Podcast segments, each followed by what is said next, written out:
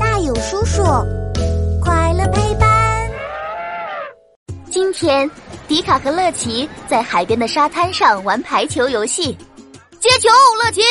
谁知迪卡拍的太用力，球一下子就飞走了。哼，迪卡，你拍球拍的太用力，球都飞走了。这时，乐奇发现了一件奇怪的事。咦，迪卡，你看这儿的海岸怎么白花花的？是不是下雪了呀？啊，天气这么热，怎么会下雪呀？乐奇，你在做什么呀？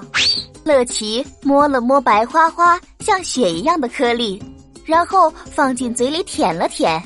嗯，呸呸，哎呀，这个雪好咸呐！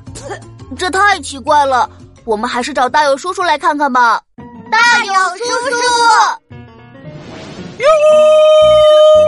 超酷实验室，科学超级酷！我是大友叔叔，带你探索所有问题。哈哈，迪卡乐奇，那些可不是雪花，那叫海盐。我们做菜用的盐很多都是海盐加工而来的哦。问题来喽，为什么盐会出现在海边呢？是哎，难道盐是从海里变出来的吗？嗯，可以这么说。我们日常吃的大部分的盐都是从海水中提取出来的哦。最普遍的方法呀，就是海水晒盐法，也就是在海边的盐田里把海水晒成盐巴。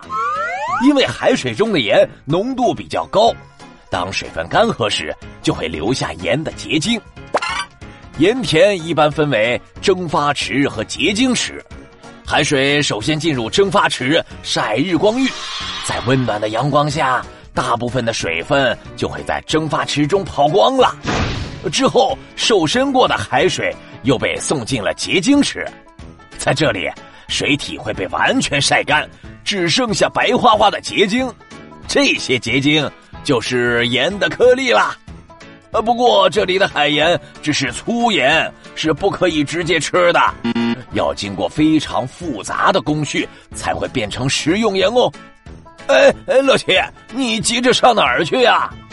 我刚才舔了粗盐，呸呸，我要去漱口。